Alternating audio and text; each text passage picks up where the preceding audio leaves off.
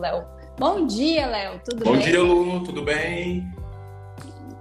Gente, eu tava aqui perguntando pro pessoal se eles gostaram do filme, né? Tiveram controvérsias. É, eu fiz uma enquete essa semana aqui no Stories, teve gente que adorou, teve gente que odiou o filme, né? Vamos lá conversar. Vamos lá, Lu. Bom dia, tudo bem com vocês? Uma ótima quinta-feira. Vamos começar aí nossos trabalhos, né? Nossa, eu fico impressionado, porque eu acho esse filme tão bom, tão bom. Gosto muito das atuações dele. Mas eu acho que a controvérsia em relação, em relação ao filme, né, das pessoas gostarem mais ou menos, tem a ver com a forma como acontece o final, né, gente? Mas vamos lá começar, porque senão a gente começa do final. No final a gente pode discutir um pouquinho mais para frente, né? Hoje vamos então discutir o filme Nasce uma Estrela, tá? É, é, um filme, né, que fala do relacionamento amoroso de dois artistas, né? Um que é o Jack, que é, o, é um artista, um cantor, que ele já é consolidado, mas que ele sofre, né, com dependência de álcool, principalmente, embora ele faça uso de outras substâncias. E no filme ele está num momento de crise na carreira dele. Ele também tem um problema no ouvido, que é uma coisa que estava se intensificando, e ele vem de um histórico de vida assim muito tumultuado, muito difícil. E ele encontra a Ellie, que é uma artista que quer crescer na carreira, que ela não sente que ela tenha oportun... as oportunidades. É uma, é uma, artista que tem uma voz muito bonita, né? Mas que ela sentia que ela não tinha as oportunidades porque ela não era bonita o suficiente, né, para a indústria. E os dois se encontram, e a partir desse encontro, né, os dois começam a ter um relacionamento paralelo ao desenvolvimento e à decadência da, da carreira um do outro, né? E com isso a gente vai vendo os conflitos que vão surgindo no relacionamento até o desfecho final do filme. E aí, Léo, comentários, o que, que você achou do filme? Ah, vamos, vamos começar pelo começo, né, Lu? É, o Jack, quando encontra com a Ari no, no, início do filme, ele é um cara que tá vivendo uma monotonia, né? Assim, tá vivendo uma, um movimento, um movimento assim de, de, de uma vida mais parada, de uma certa desesperança, como se ele tivesse ali numa fase da vida dele que as coisas estão totalmente paradas, né? E me parece que o roteiro apresenta pra gente né, a personagem da Lady Gaga como uma novidade para ele, né? Como um, uhum. um, fogo de esperança que pode acontecer, assim, algo que pode vir de bom, né? E eu, o que eu acho interessante do personagem dele, né, é que eu acho que esse personagem ele é mais profundo. O roteiro ele demonstra ele de uma forma mais profunda e mais bem construído do que a própria personagem da Lady Gaga, né? E quando ele encontra essa mulher, né, quando ele, ele vê essa mulher, que é uma mulher que é como se estivesse como um, uma pedra bruta, assim, que ele vai lapidar, né? Eu entendo que, primeiramente, nesse primeiro encontro, ele tem um, um flash, assim, de que ela pode ser um bom projeto para ele, né? Ou que ela pode uhum. dar proposta à existência dele, à vida dele, até nessa relação dele perceber que pode alavancar a carreira dela, né? Como se ela uhum. fosse se tornar um produto daquilo que ele, que ele, deseja, ou, ou como se ela fosse fornecer para ele esse movimento, esse fogo, essa energia que a vida dele está precisando naquela, naquela situação, né? E uhum. como ele encontrou também, né? Óbvio, é super idealizada, uma coisa super né, hollywoodiana, mas eu acho que inicialmente é interessante a gente verificar isso, até para a gente começar a falar dos temas que tem a ver com esse relacionamento, né?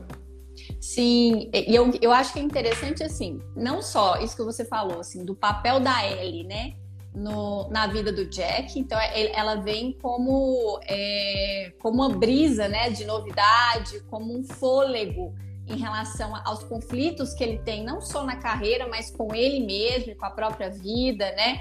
É, é, eu, é, essa coisa, eu também sinto nele essa, esse ar meio melancólico e desesperançoso, talvez até um pouco deprimido em relação à vida dele, mesmo ele tendo sucesso, ele tendo reconhecimento, ele tendo dinheiro, ele, ele sendo bonito, né? É, eu vejo essa, essa sensação assim bem melancólica. E o começo do filme cria muito esse ambiente dessa, dessa, dessa melancolia. Mas ao mesmo tempo tem o papel que, que ele vai ocupar na vida da Ellie, né? Então ele é a pessoa que reconhece o talento dela, que acredita nela, que investe nela. que incentiva ela a ir atrás do sonho dela, porque quando eles se encontram, ela já meio que tinha desistido, né, de, de ter uma carreira artística, justamente porque ela já tinha sido negada várias vezes pela questão da aparência dela. Então, os dois, cada um, né, vai exercer uma função psicológica na vida um do outro. Então, a, a Ellie, na vida do Jack, vai ser essa, essa novidade que traz uma energia nova, um senso de propósito, né? É, que, que faz ele talvez querer um pouco estar mais na vida. E o Jack na vida da Ellie é o sonho e a esperança de dela alcançar tudo aquilo que ela gostaria, né? Inclusive Inclusive, o impacto né, na, da, da, do Jack na vida da Ellie é muito maior. Isso eu acho que tem a ver com o que você falou do, do da questão hollywoodiana, que é alguém que assim, aparece para transformar a sua vida e entregar para você todos os seus sonhos, né? Isso é muito típico das histórias de amor, né? Um personagem representar todos os sonhos e ideais, né? E vontades e desejos do outro, porque o Jack ele facilita, né? Ele age como um facilitador de toda a ascensão profissional da Ellie. Então é quase como se ele fosse, se a gente fosse fazer analogia com os contos de fada, né? É quase como se ele fosse o príncipe da carreira dela, porque ele abre todas as portas para ela, né? Incentiva em todos os sentidos. Então ele acaba ocupando esse lugar muito importante na vida dela, tanto é que ao longo do filme, mesmo com todas as dificuldades, né, que eles que eles é, enfrentaram, a Ellie não quer abrir mão do relacionamento. Não, nenhum momento, é, por mais que haja dificuldades, em nenhum momento ela demonstra que ela quer abrir mão do relacionamento. Né? Ela queria que o relacionamento melhorasse, né? mas ela não queria abandoná-lo, ela não queria desistir né, dele em nenhum momento. E olha que interessante a gente constatar isso, né, Lu? Porque essa visão do outro como a esperança, do outro como o fio motivador, né? Vem dos dois lados, né, nesse momento, né? Porque a, a, visão do Jack é o seguinte: eu vou produzir, eu vou dar oportunidade, eu vou fazer ela acontecer. E olha como isso diz muito mais sobre ele do que sobre ela, né? Ela uhum. é aquilo que ele necessita para se sentir impulsionado, para se sentir alavancado dentro da própria história, né? Então, uhum. ela pode ser um instrumento que vai assim é, colocar essa energia dele um pouco mais para cima, que vai dar mais esperança, que vai dar mais oportunidade. E, e assim como você disse em relação a ela, né, ela olha para ele como essa chave para que ela possa conseguir aquilo que ela sempre desejou alcançar, né? Uhum. Então, como ambos se relacionam olhando para o outro, mas procurando coisas em si mesmos, né? A Sim. relação ela se torna reflexo dos desejos de cada um, né? E é Sim. é muito importante a gente falar isso inicialmente, que a gente abordar sobre o tema paixão, né, gente? Sobre como as, quando as pessoas estão se conhecendo, ou quando elas estão começando a entender quem elas são, né? Esse movimento do apaixonar-se, esse momento da gente estar muito encantado pela pessoa, diz muito mais sobre nós, diz muito mais sobre o que nós queremos, o que nós esperamos e o que nós precisamos. E é uhum. exatamente por isso que quando os relacionamentos vão se desenvolvendo e a gente efetivamente vai vendo quem está do outro lado, acontece muita frustração, porque aquilo que nós queremos, desejamos, precisamos e esperamos não é a pessoa que está diante de nós. E o nascimento também acontece esse processo, né, Lu? O Jack é um cara que tem problemas muito profundos, existenciais, pesados, dependência química, né? Sim. E e, e ele passa a perder, né, na visão da Ellie, essa característica dessa pessoa iluminada, dessa esperança, dessa chave de transformação, né? A partir do momento que ela começa a entender que o buraco é muito, muito, muito profundo, né? E aí é onde uhum. também começam a acontecer. Então, olha como é importante, pessoal, a gente analisar esse primeiro momento em que eles se conhecem e entender os significados que eles têm um para o outro, né? Para a gente ver como tudo isso se trata muito mais de cada um do que de quem está sendo apresentado diante de nós. Né? Sim, isso é muito importante. E entendendo que é como se é, eles fossem assim um bote salva-vidas da carreira um do outro. Isso é importante, né? Os dois estão com dificuldades na carreira vividos de forma diferente, né? Vividas de formas diferentes, por momentos de vida diferentes. Mas a princípio, quando existe aquela atração intensa, né? É, é porque os dois estão servindo de bote salva-vidas um para a carreira do outro. Então, é, a relação, como o Léo falou, pessoal, está a serviço de algo que é individual, né? Então é, é uma projeção da sua necessidade no outro. E isso acontece com muita frequência, gente, muita frequência. Eu escuto, eu já escutei isso, inclusive, várias vezes no consultório e fora do consultório, de que assim, é, eu preciso de um amor para dar sentido para minha vida, eu preciso de um amor para dar rumo na minha vida, né? Então eu preciso me apaixonar, né? Então é quando a vida parece muito vazia, né? geralmente é um momento que a gente quer loucamente se apaixonar, porque nós temos a fantasia de que o amor trará esse sentido para a nossa vida. E pode ser que momentaneamente ele traga, mas assim como no filme, é, na medida que a relação ela vai se aprofundando, né, e as dificuldades, as características de cada um vão, vão sendo desenvolvidas, a gente vai vendo que não é bem assim. E uma das coisas que eu acho que é interessante é, também perceber na evolução dos personagens, sabe, Léo, é porque se eles começaram ali como bote salva-vida um da carreira do outro, né? É, o Jack ele tá numa decadência por conta de todo o quadro de dependência que ele tem, né? Então ele já estava num quadro antes de conhecer a Ellie. Quando ele conhece a Ellie, isso dá uma pausa mas depois que a relação se estrutura, ele volta a entrar num quadro de decadência. E a Ellie é diferente, né? Então ela entra num quadro de ascensão. Então, enquanto ele está num quadro de decadência, ela está num quadro de ascensão. Na medida que ela, que ela, que ela passa né, a ter mais confiança em si mesma, onde ela percebe que ela pode sim ser uma, uma, uma artista de sucesso, né? E ela vai crescendo a função psicológica do Jack, né, que era a coisa de aquela pessoa de impulsionar, vai, ser, vai diminuindo, porque ela vai alcançando mais maturidade emocional na vida dela. Ela vai percebendo que sim, ela é capaz, que sim, ela dá conta e que isso é mérito dela, mesmo que o Jack tenha aberto as portas, né? Então ela vai amadurecendo. E na medida que ela vai amadurecendo, ela consegue olhar para ele de maneira mais realista também, porque ele vai saindo desse lugar idealizado e vai saindo também desse lugar de bote salvar-vidas dela, porque ela já consegue nadar por ela mesma, né? E aí vai ficando mais escancarado as dificuldades desse relacionamento, né? E mesmo ele saindo desse lugar, ela ainda quer acreditar, quer lutar por esse relacionamento com a expectativa de que ele mude, né? Porque era, é muito difícil lidar e conviver com uma pessoa que tem um processo de dependência como ele tem. Uhum. Lu, é muito interessante porque isso que você está falando, eu acho que puxa a gente para o tema salvamento, né? E olha como é, essa é uma, algumas leituras que eu estudei desse filme, eu achei muito rico isso. O Jack, quando ele conhece a Ellie, ele entra como um papel de salvador, né? Tipo, esse cara aqui que vai me puxar o sucesso, esse cara que vai alavancar ele que vai alavancar minha carreira, ele que vai representar a minha grande oportunidade de transformação. E, e quando a gente olha, né, nos leva para aquela ideia de o amor como uma solução mágica, né? Sim. E é tão uhum. mágica, consegue resolver até problema profissional, né? Sim. Então, Olha que maravilha, gente. Já pensaram? É meu golpista do Tinder isso, né? Chega um cara maravilhoso, rico, famoso, que fala assim pra você, não, vou te dar uma chance, vou te empresariar e vou te botar nos palcos, você vai ser incrível também, a gente vai se amar e ser muito famoso junto, né? Olha uhum. que editora, né? Que ideia maravilhosa. Então, o Jack, ele entra com, com o papel de salvador. E aos poucos, quando o Jack vai demonstrando a sua humanidade, as suas vulnerabilidades, as suas dificuldades, o papel de salvamento ele se inverte.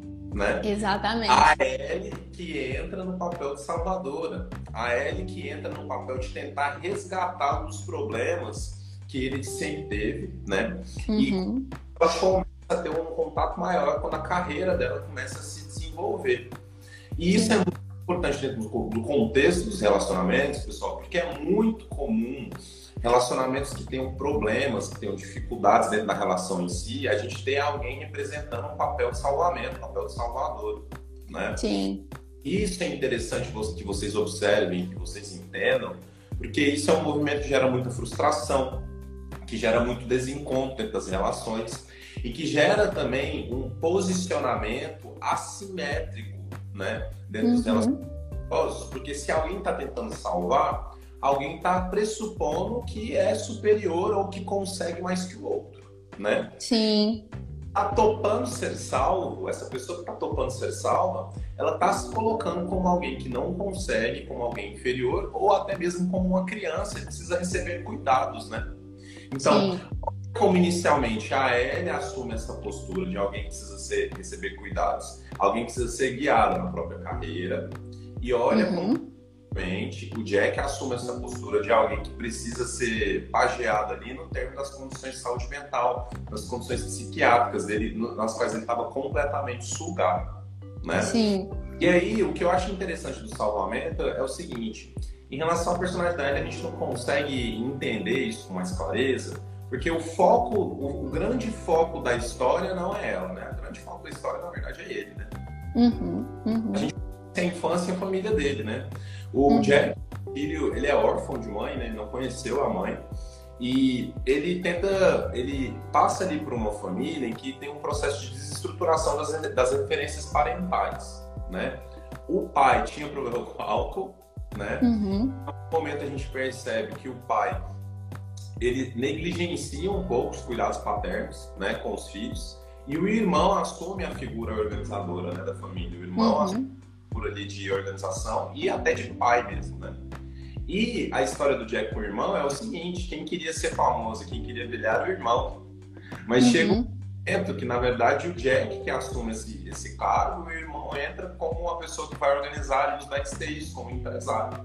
Uhum. Né? Uhum. E olha interessante a gente ver isso, porque você, você, você olha, né? Um órfão, uma pessoa que não teve referência paterna, que provavelmente passou por vivências de abandono, né? E que reproduz as próprias dificuldades familiares, tendo o alcoolismo do pai, né? E uhum. também essa necessidade que alguém entre como agente organizador da sua própria vida, que não, não, não houve ali na, na questão da, da, referência materna, né? Uhum. E olha, uma reprodução desse ciclo familiar dentro do relacionamento dele com a Ellie, né? Sim, sim. Se a Ellie entrasse com a mãe que nunca existiu, dando o um acolhimento e o amor que ele precisa, só que uhum. um determinado momento, essa ferida, essa ferida de abandono do, do Jack, cobra da Ellie que ela dê a organização e que dê a estruturação que ele precisa, porque ele também não recebeu isso da mãe, né? E eu, eu, acho interessante que esse movimento dele com o irmão também, de quem era o artista era o irmão, mas quem acende é ele. Também uhum. é a Ellie, né? Porque quem uhum. era o artista é ele, mas quem acende é a Ellie. Então ele sempre está no ciclo, né? O ciclo de de histórias e o ciclo de, de relações afetivas que ele tinha dentro do, do, núcleo familiar, né, Lu?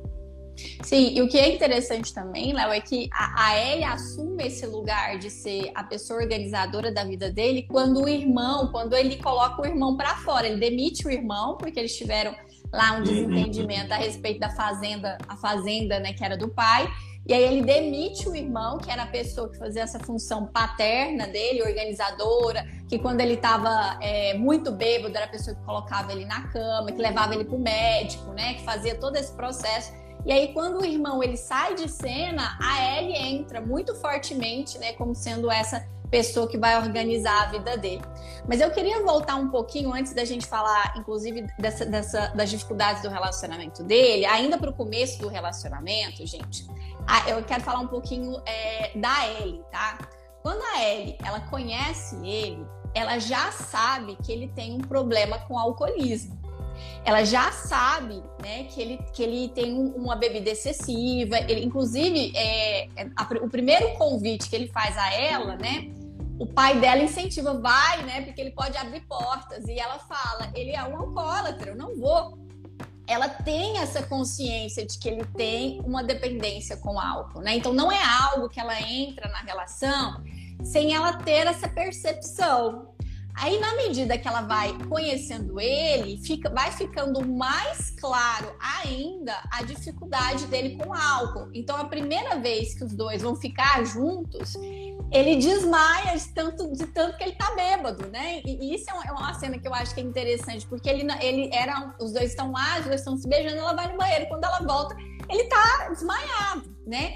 E aí essas situações com álcool, elas vão, elas vão sendo recorrentes Mas como a Ellie, ela está encantada, né, com a nova vida que ela está vivendo, com as oportunidades que ela está tendo e com a, a, própria sedução do Jack, né? Porque ele, ele, ele pelo menos assim, é, no começo e também ao longo de, de momentos do filme, ele é muito atencioso, ele é carinhoso com ela, né? Então ela tá tão seduzida, né, é, por aquela situação que ela escolhe desconsiderar o alcoolismo dele, como se esse alcoolismo não fosse ser um problema para a relação. E ela começa a investir fortemente nessa relação, desconsiderando o problema dele com o álcool, gente. E aí, né, como, como é óbvio que seria, ao longo desse relacionamento, na medida que o relacionamento vai, vai se aprofundando, o álcool passa a ser o principal problema que os dois vão ter. E, gente, uma coisa que a gente precisa observar, e, e eu acho que é, é, é importante que a gente assimile, não é possível ter um relacionamento saudável com uma pessoa que tem uma dependência química e uma dependência de álcool. Simplesmente não é possível. E aí a gente vê no filme que não é porque o Jack é uma pessoa ruim, né? Porque às vezes a gente acha que toda pessoa que tem dependência de álcool é uma pessoa ruim, perversa.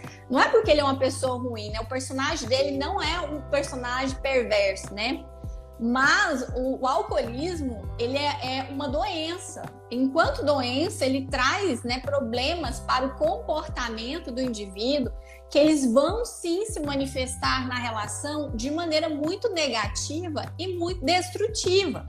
E por se tratar de uma dependência, né? A, a, quando nós temos uma dependência como álcool e drogas, a, a pessoa que é dependente, é, é, ela sempre vai colocar o vício em primeiro lugar porque ele não vai conseguir não usar, né? E aí a gente mostra que o filme mostra que em vários momentos importantes da vida da Ellie, o, o Jack estava bêbado, estava extremamente bêbado, ele não conseguia não usar, ele não conseguia né, não, não fazer uso né, da droga. E isso provou muito, provocou muitos constrangimentos em vários momentos, inclusive da carreira dela, que foram muito importantes, né? Porque ele simplesmente não conseguia se controlar, mesmo sabendo que era um momento importante para ela, mesmo sabendo que naquele momento ela precisaria dele enquanto parceiro, enquanto companheiro, ele simplesmente não não, não usar.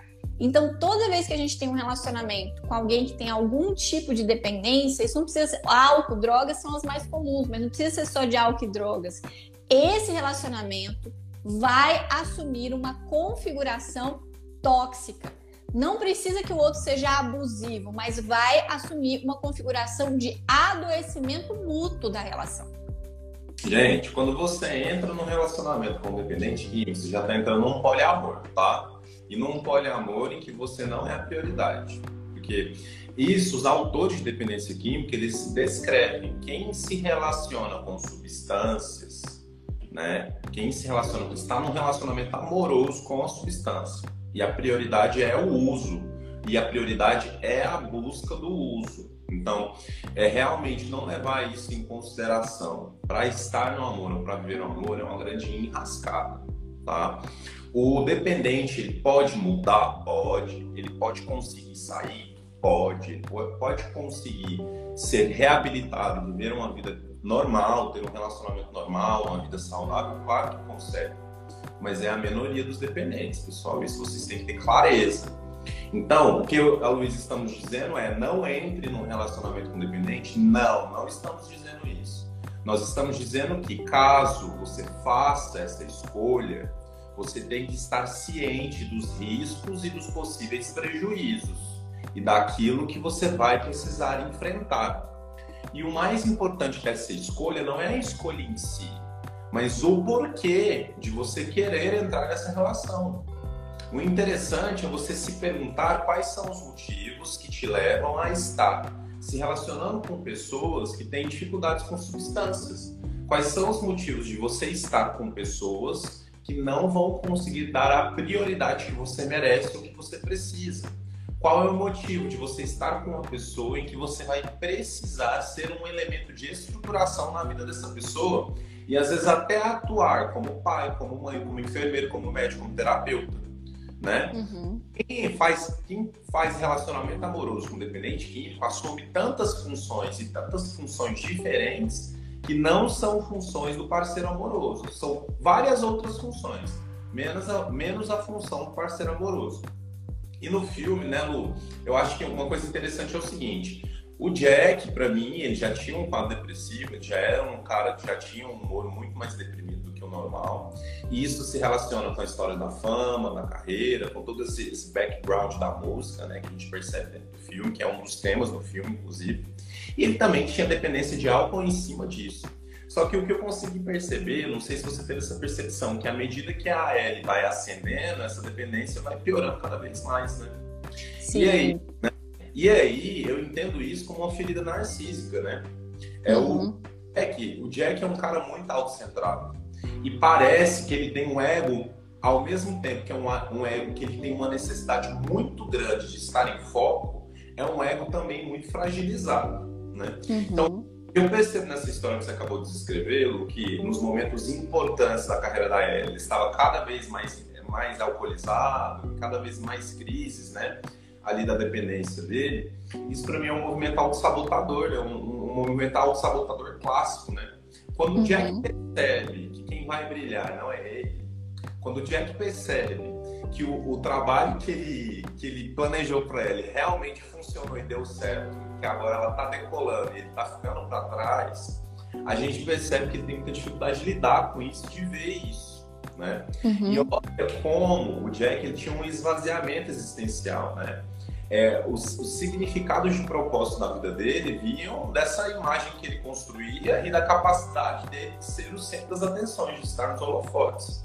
Quando ele perde isso, a gente vê um movimento de esvaziamento do personagem e esse movimento de esvaziamento faz com que ele recorra ao álcool, né? Sim. Como uma tentativa dele se ancorar de alguma forma. Só que o álcool o puxa ainda mais para o buraco, né? Então, aí ele cresce, ele se encolhe, aí ele brilha e ele entra em crise. E aí, Lu, a gente pega outro tema também, né? Das dificuldades de alguns parceiros que têm essa ferida narcísica e têm esse ego ferido de sustentar o sucesso da pessoa com quem ele está, né? Sim, sim. E, mas eu vejo essa questão da ferida narcísica, ela é de dois lados, né? Eu acho que primeiro esse, né? De como foi difícil ele, ele testemunhar a ascensão da Ellie e a decadência dele. Isso é claro que mexe muito. E aí, pessoal, quando nós estamos envolvidos em relacionamentos, principalmente quando seu parceiro tem a mesma profissão que você, nós temos que tomar muito cuidado, porque é muito comum que, que, que, que seja criado rivalidades, sabe? De comparações, né? De disputas. E isso é sempre muito ruim para o relacionamento, né? Então, você e a pessoa que você está se relacionando, vocês têm que ser parceiros, companheiros, aliados, e não rivais. E quando se tem né, carreiras, a mesma carreira, isso pode acontecer com mais facilidade de, do que quando você tem carreiras diferentes, que foi justamente né, o que aconteceu com, com o Jack e com a Ellie. Mas eu vejo também né, uma outra coisa da ferida narcísica do Jack, que era o seguinte: é, ele, ele estava muito feliz enquanto a Ellie girava ao redor dele. Claro. Entendeu? Então, enquanto ela, quando ela, ela vai, né, pra, pra estrada com ele, quando ela é uma convidada do show dele, ele decidia se ela abria, se ela fechava, qual era a música que ela cantava, sabe? Enquanto ela não tinha vida própria, identidade própria, e ela vivia gravitando, o sucesso dela gravitava ao redor dele, ele era super carinhoso, atencioso, ele apoiava ela, né? Então, ela, assim, era, era a, a característica daquele príncipe, né? Então, enquanto ela estava em função dele. A partir do momento que ela decide ter vida própria, ou seja, a partir do momento que ela desfoca a carreira e a vida, não só a carreira, a carreira e a vida dela, dele, que é marcado no momento que ela é convidada para o empresário, né? Pra, é, ela, ela, ela recebe uma proposta de um empresário para que ela possa investir na própria carreira. E é interessante a cena, são duas cenas que isso fica muito claro, né? De quanto ele não sabe lidar com o fato dela ter vida própria, né? A primeira é quando ela, é, é, é, o empresário faz a proposta para ela e ela vai contar para ele, né, da, da, da proposta dele. O Jack já está extremamente alcoolizado ele, ele tem uma postura de desdém da, em relação àquilo que ela está falando, mesmo que fique claro que aquilo é muito importante para ela, ele tem uma postura de desdém, ele está alcoolizado. E aí ele tem uma, uma, um comportamento extremamente assim que é agressivo e que naquele momento ela não capta. Né? Então ela tá conversando com ele, ele vai lá e pega um, um bolinho, uma rosquinha e joga na cara dela todinha, sabe?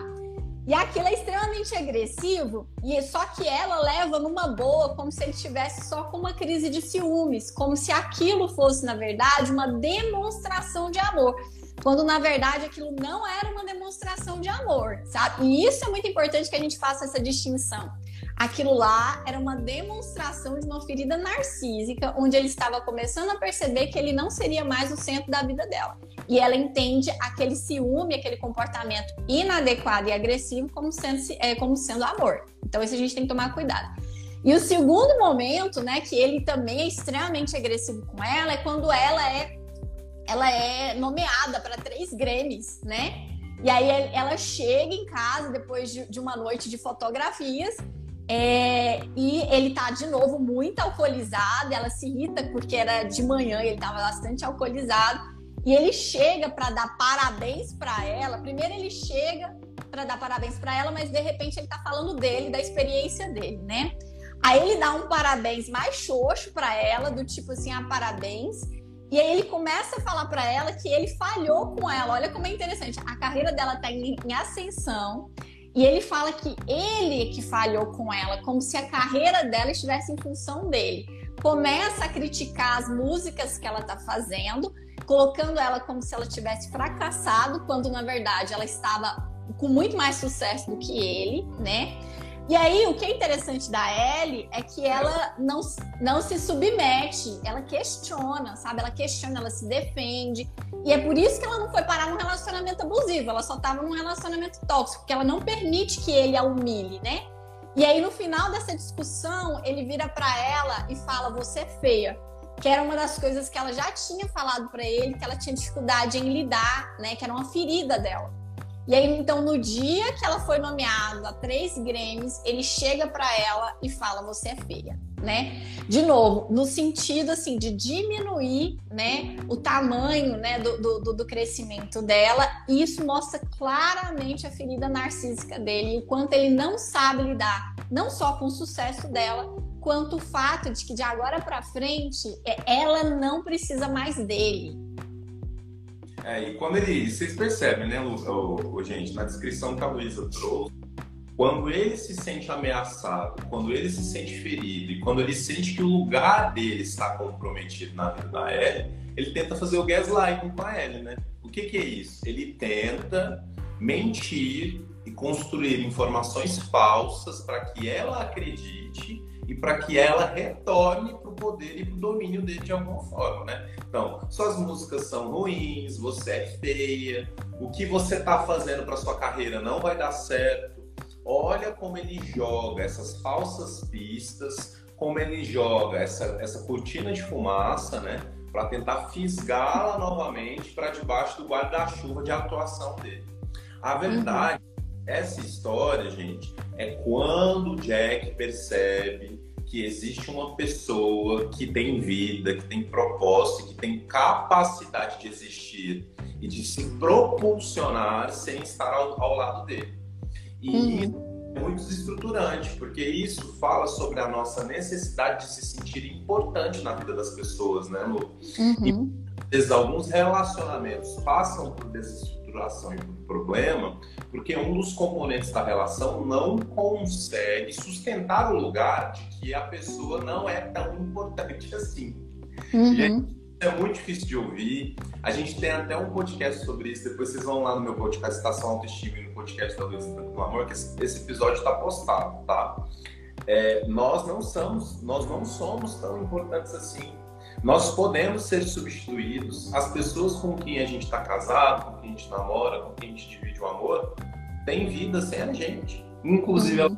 se interessar por outras pessoas, desenvolver outros projetos sem que, sem que estejamos ao lado delas, morar em outras casas, em outros países, ter outras profissões.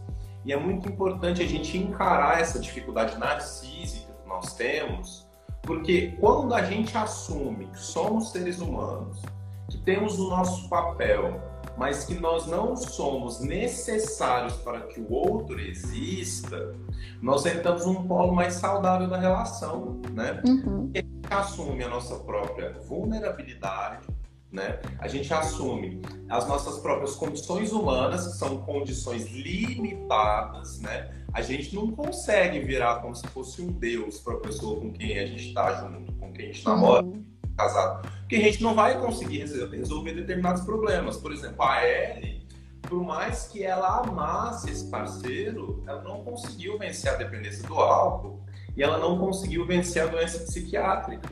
Né, Lu? Uhum. Gente, uhum. acho que melhor a gente não falar a palavra com S, porque o Instagram pode entender que a gente está publicando conteúdo impróprio. Uhum. Mas história, né, gente? A gente tem um S aí né? Uhum. Jack piora, vai para o fundo do poço e no final das contas o que, que acontece? Ele falece, né? E ele falece uhum. e né? Uhum. E aí a gente vê quando o outro que está diante desse buraco tão profundo, dessas dificuldades tão intensas, o outro entende que nós somos limitados e nós uhum. não conseguimos resolver determinados problemas dos nossos parceiros e dos nossos amores. Nós não temos essa capacidade sobre-humana de transformar as pessoas e salvá-las das suas próprias dificuldades. Uhum. É, uma coisa que é importante, pessoal, é, é assim: é, primeiro, isso que o Léo está falando requer muita maturidade da nossa parte, de entendermos que sim, num relacionamento amoroso, nós seremos uma parte importante da vida do outro, mas nós não seremos a única parte importante da vida do outro, nem às vezes a parte mais importante o tempo todo da vida do outro, tá? E aí, como adultos, nós precisamos aprender a sustentar isso, porque numa relação saudável, gente, nós não vamos ser o foco da vida do outro, nem o outro pode ser o foco da nossa vida, porque nós temos carreira, nós temos filhos, nós temos casa, nós temos amigos, nós temos vida, nós temos outras coisas que são importantes, tá? Só que quando você é muito fragilizado, né, como é o caso do Jack, como quando você tem uma autoestima muito comprometida e, a, e vem de um histórico de abandono, é, é, quando você percebe que você não é o centro mais da vida do outro, você teme que a pessoa vá embora, você teme que a pessoa encontre outra pessoa melhor que você, né? E aí você começa a se sentir muito inseguro ou insegura com o seu lugar na vida do outro. E isso é muito interessante, porque assim, quando o Jack ele começa a sentir essa insegurança, ele começa a ter ou comportamentos agressivos com a Ellie para diminuir a autoestima dela e fazê-la retornar para a relação, ou ele começa a ter comportamentos imaturos com a Ellie, né? Então, por exemplo, teve uma vez que ela foi fazer um show, ele desapareceu e foi parar na casa de um amigo dele bêbado, sem falar nada para ela, e ela ficou super assim preocupada, e teve que ir atrás dele, procurar, né? Para ver o que, que tinha acontecido. É, isso foi um comportamento extremamente infantil dele, né? Então, assim, ah, então eu não sou a pessoa mais importante, então vou desaparecer. É, é quase como se fosse um comportamento de punição do outro. Aí deixou ela super preocupada, ela teve que mobilizar para achá-lo, porque ela não sabia onde é que ele estava, e criou-se uma relação de tensão, né? De tensão naquele momento no relacionamento deles, tá certo? Então, é, isso diz da imaturidade do Jack de entender que sim, ele era amado que sim, ele tinha um lugar na vida dela, mas que tinha outras coisas que também eram importantes na vida dela, como o caso da carreira dela, e que ele ia ter que aprender a conviver com essa alternância de importâncias, né? Num relacionamento saudável, gente, as importâncias na nossa vida, elas alternam. Então, tem momentos, quando a gente está no trabalho, a importância é o nosso trabalho. Quando a gente está em casa, a importância pode ser né, nosso companheiro, nossos filhos, nossa casa o tempo todo a gente está alternando as importâncias na nossa vida. Quando só o relacionamento importa, só o parceiro importa, isso é dependência emocional. Exatamente. Porque aí você tira toda a outra energia, né, das outras coisas importantes da sua vida para focar só no parceiro. E aí e eu tenho a sensação de que essa era a expectativa do Jack, né, que, que a Ellie deixasse tudo e mesmo a carreira em ascensão, ele deixasse tudo para ir acompanhá-lo, para ir fazer o que ele gostaria, né? Que ela vivesse em função dele. É, o Jack, para mim, ele não tem transtorno de personalidade narcisista, mas ele tem um funcionamento Sim, muito. Sim, também não. Uhum. Né? Ele, desde o começo, o roteiro coloca ele como uma pessoa que encara ele como um projeto. E um projeto uhum. ela não é projeto de, ela não é projeto de si mesma. Ela é um projeto dele. E é, é meio história de Frankenstein isso, né? A minha criatura fugiu do meu controle, né? E agora o que eu faço? Né? Uhum. Né? Quando ele percebe que ela vai emergir, né? E que ele não vai junto, né?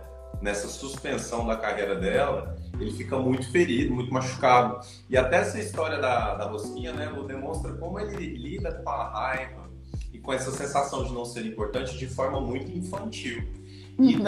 E isso nos leva para ver a reprodução, né, da ferida dele de abandono, né, dentro do sistema familiar, porque quando a Ellie mostra para ele que talvez ele não vai ser mais cuidado, que ele não vai ter mais, né, tanta presença dela na vida dele, e que ele também não é mais um elemento estruturador dentro da carreira dela, ele volta para o infantil, né? Ele volta para aquela criança sem mãe, ele volta para a estrutura familiar desestruturada e ele volta para a raiva, para a mágoa e ele vai também para o comportamento do pai de alcoolismo, né? Sim. Olha uma reprodução desse ambiente familiar, dessa ferida emocional infantil.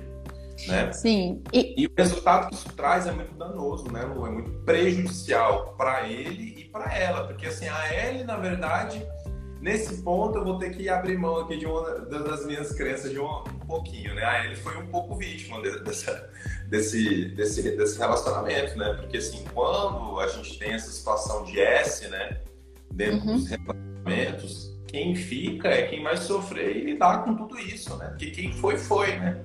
Mas Sim. quem vai ter que lidar com esse luto desestruturado, que é um luto sem despedida, uhum. vai ter que parar as consequências de entender como aquilo foi violento, né? É uma situação uhum. de violência, né? Pessoas que partem dessa forma, elas partem em uma situação violenta. E quem vai Sim. ter que lidar com tudo isso vai ser a pessoa que fica, né? Então, olha como a Ellie nessa situação específica de ter visto o amor dela perder a vida dessa forma, né? Ela foi atacada por ele.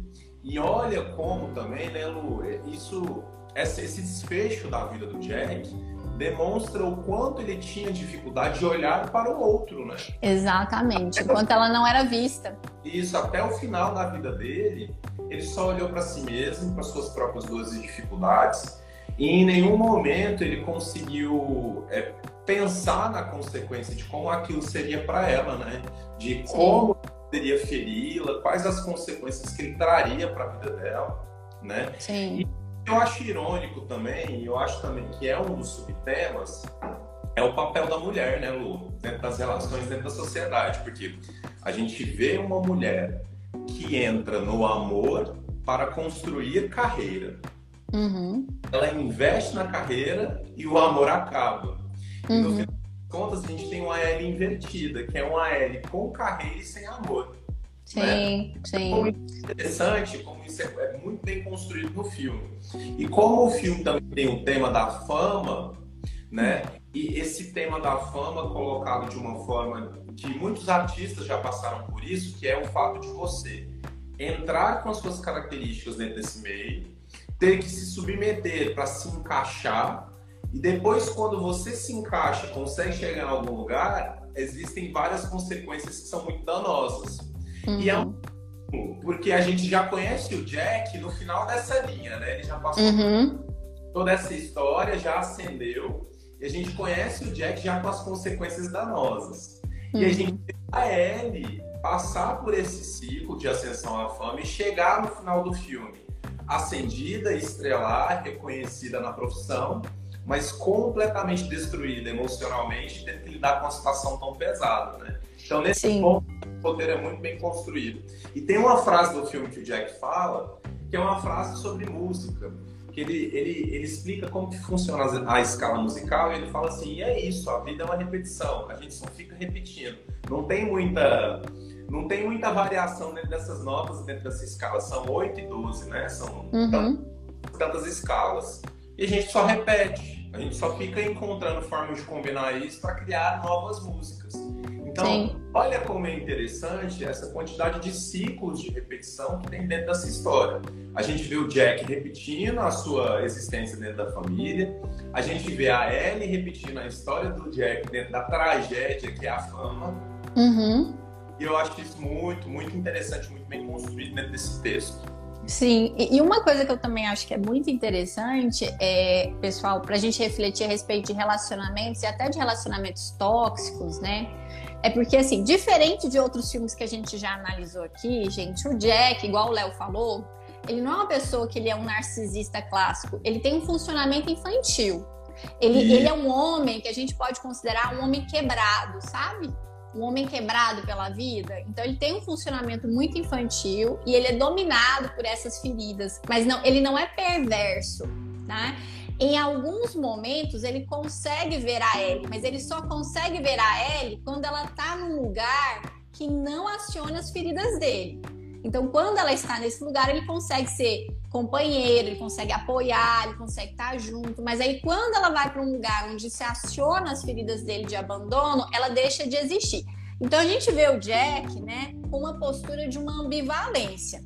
Em alguns momentos, dando muito apoio para ela, prestando muito suporte, né? Então, quando, por exemplo, quando ela vai gravar o primeiro álbum dela, ela tá muito nervosa, ela não consegue gravar, ele vai lá, fica do lado dela para que ela consiga gravar, dar apoio, né? Traz o piano para ela para ela se sentir mais confortável. Esse é o cara que possivelmente ela se apaixonou, esse cara que tá junto, né, que presta apoio, que quer que ela esteja bem. E naquele momento ele de fato impulsiona o sucesso dela, tá? Mas em, nos, nos, momentos que ela aciona a ferida dele, ele vai para esse Jack imaturo, agressivo, inconsequente, impulsivo, né? Muitas vezes, né? Então, assim, é, ele tem uma ambivalência na postura dele. Então, tem hora que ele parece um príncipe e tem hora que ele é completamente a fera, né? Ele, ele é aquela pessoa totalmente ferida é, e agressiva. Então, ele alterna esses papéis. E, gente, isso é muito comum em relacionamentos tóxicos e é um dos motivos que as pessoas têm dificuldade de sair de um relacionamento tóxico, tá? Porque quando a gente pensa num relacionamento tóxico, a gente tem a fantasia de que a pessoa é só ruim para você. E, pode, e alguns relacionamentos isso pode acontecer. Mas em muitos relacionamentos, o parceiro tem uma dimensão que é boa. Só que essa dimensão que é boa alterna com uma dimensão que é extremamente destrutiva, que é o caso do Jack. Então, assim, ele tem aspectos que ele é muito bom, né? Mas quando ele vai para o polo de destruição, a destruição dele é devastadora. E aí ele fica alternando entre os dois.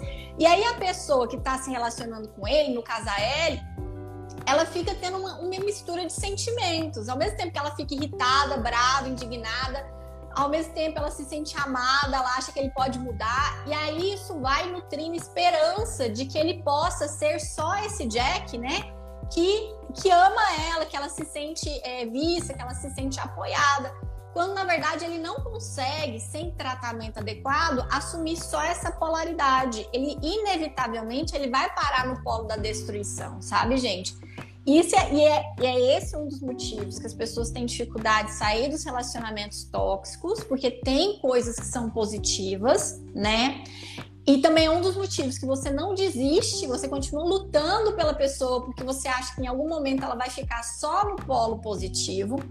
Mas nós temos que entender que muitas vezes, se a pessoa não procura ajuda, gente, que essa ajuda ela requer um tempo, né? Essa pessoa vai continuar alternando entre amor e destruição, amor e destruição, amor e destruição.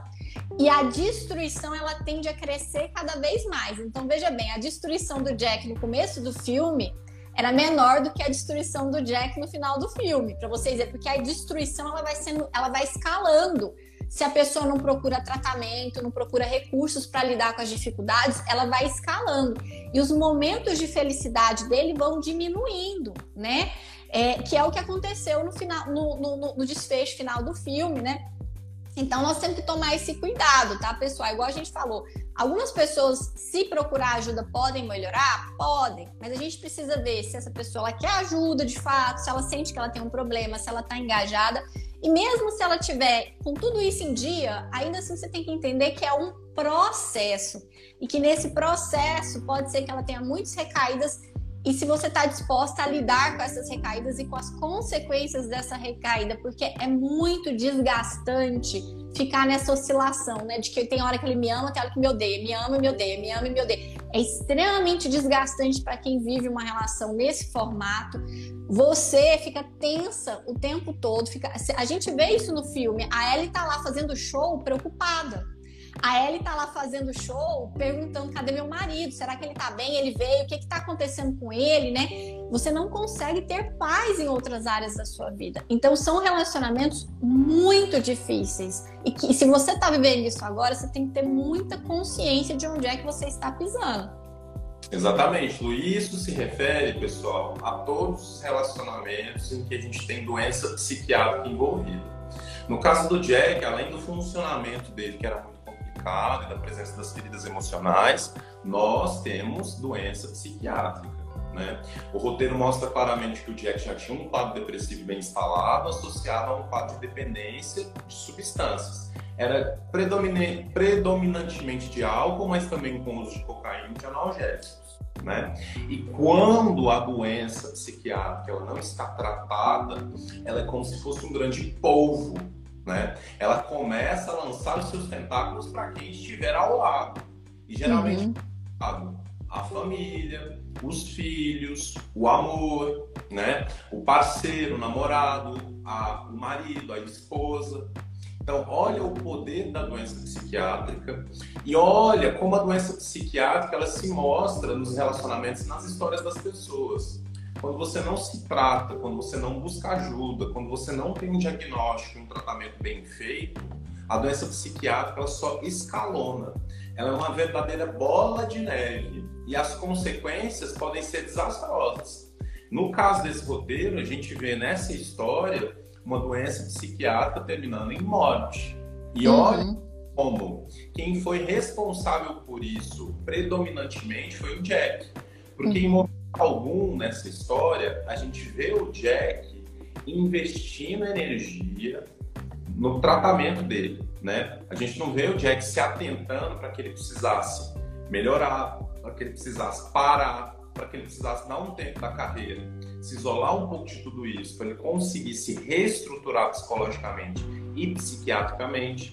O que o Jack fez foi colocar a responsabilidade da estabilização emocional e psiquiátrica na mão da relação dele, né? Sim. E isso é um processo que fugiu absolutamente do controle do Jack e da Ellie e fez com que essa doença se misturasse muito com a relação deles. E, gente, Sim. muitos motivos de crise de casais é que as doenças se misturam com o próprio relacionamento.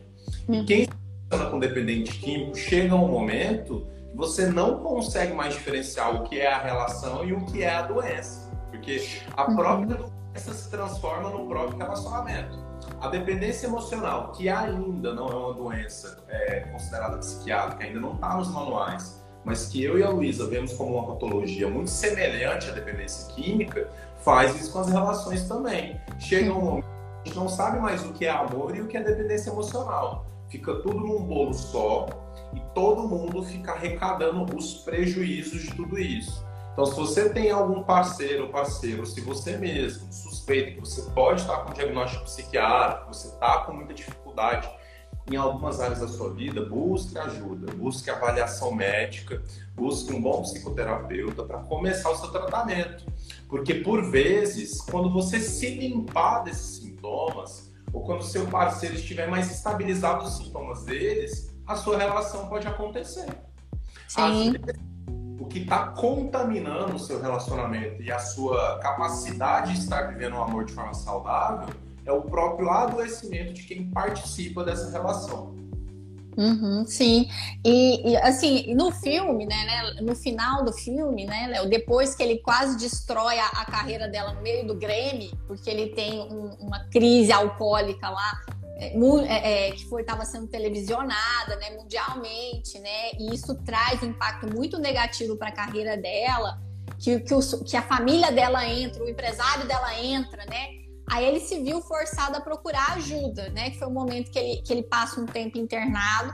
Mas o problema, gente, é que já está tão cronificado né? Então ele já está num quadro tão grave e tão severo que ele até faz a tentativa de tentar melhorar, né? Eu acho que ele até faz uma tentativa mas ele não consegue, ele não consegue abrir mão, né? Tanto que quando ele tenta ficar sem o álcool, ele vai para um quadro de depressão muito violenta, né? E ele tem a perda do sentido da vida. Então ele, ele não consegue fazer essa reabilitação.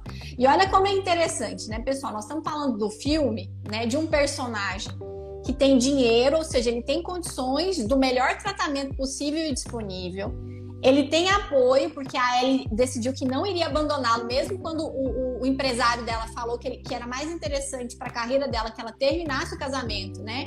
É, ela ainda assim decidiu que não iria abandoná-lo, então ele tem apoio da família, ele tem apoio financeiro, né? Então ele tem recursos para que ele pudesse fazer esse processo de reabilitação. Ainda assim, ele não dá conta.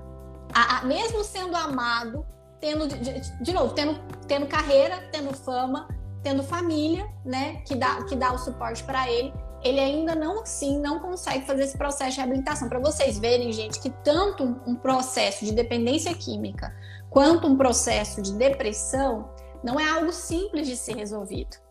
E as pessoas elas fantasiam que ah, não, se eu tiver dinheiro eu vou ser feliz, se eu tiver um amor eu vou ser feliz, se eu tiver, sei lá, carreira, reconhecimento eu vou ser feliz.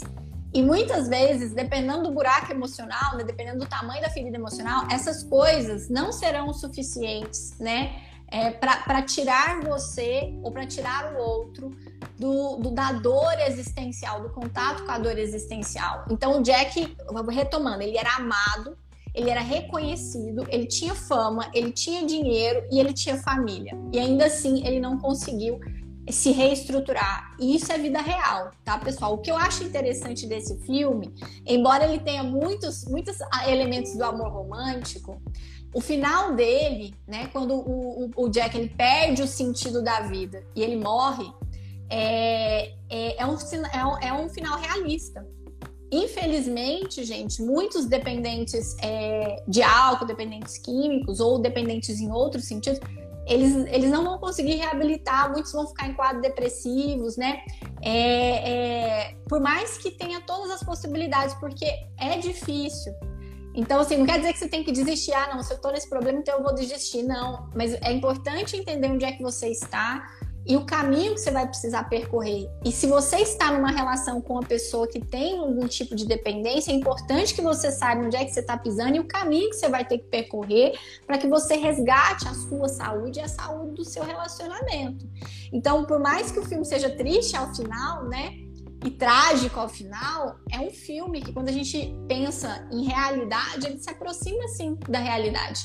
E o amor, gente, o amor não salva. E o quadro, e o quadro de dependência é muito bem descrito, e as características do dependente também muito bem, são muito bem descritas através do Jack. Só para a gente finalizá-lo, eu entendo, ele foi para o tratamento em um momento do filme, mas aquilo é, não me pareceu genuíno dentro da construção do personagem dele, porque o personagem dele ele não quer ser estabilizado pela medicina ou pelos tratamentos, ele quer ser estabilizado pelo amor.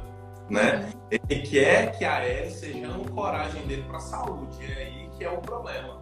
E vocês veem, né, gente, quando a gente dá a responsabilidade, a responsabilidade nossa para o outro, isso nunca tem bom resultado. O Jack, nesse caso, ele não estava se responsabilizando pela própria saúde. E o que ele fez detonou o relacionamento dele e detonou a vida da pessoa que ele tanto amava. Sim, e tem uma pergunta aqui, Léo, só para a gente encerrar, é, da Beth. Ela disse o seguinte: Quase sempre o S é um ato para deixar um recado de culpa para o outro. Concordam? Não necessariamente, tá, Beth? Não necessariamente. Até porque no caso do Jack em especial, é, eu não acho que ele quis deixar um recado de culpa para Ellie. Na verdade, ele não estava nem vendo a Ellie. Ele estava vendo só a dor dele. Ele estava vendo só a dificuldade dele de, de, de, de olhar para si mesmo, de olhar para a própria vida, de olhar as consequências dos atos dele. Ele estava num estado de culpa, né, em relação à percepção do mal que ele estava provocando às pessoas.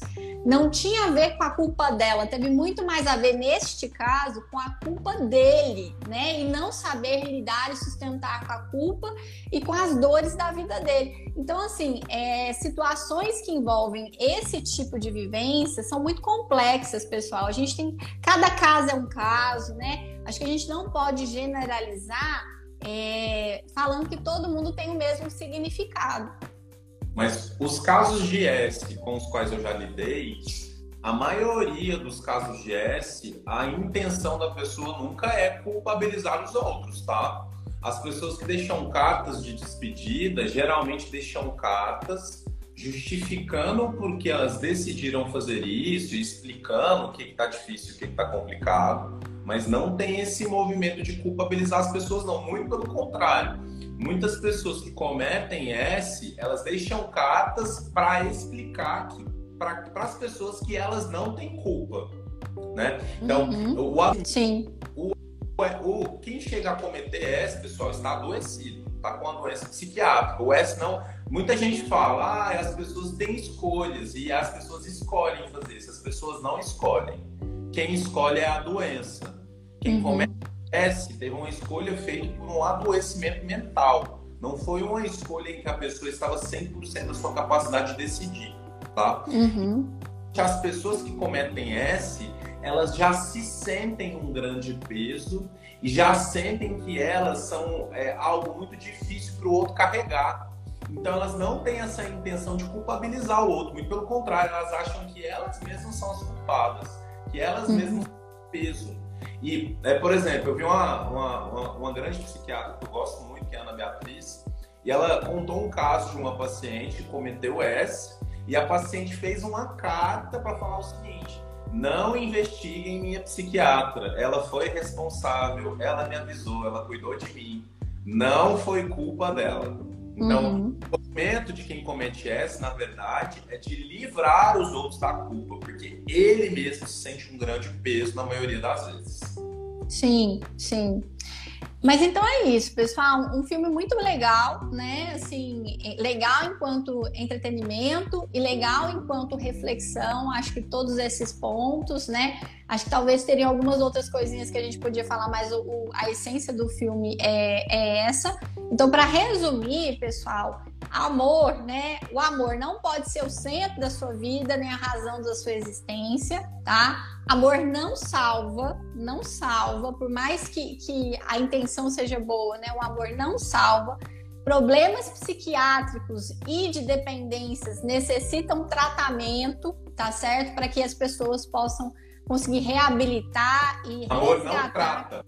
Amor não trata, exatamente. Então, amor pode dar no máximo um suporte para o tratamento, mas o amor em si não trata. E infelizmente, o amor em si não é o suficiente, né, para contornar às vezes problemas tão graves, emocionais e existenciais da vida do outro. Isso é uma trajetória solitária, né? O amor pode estar junto, mas não resolver esse problema. Eu acho que esse filme mostra muito, muito mesmo é, essa questão.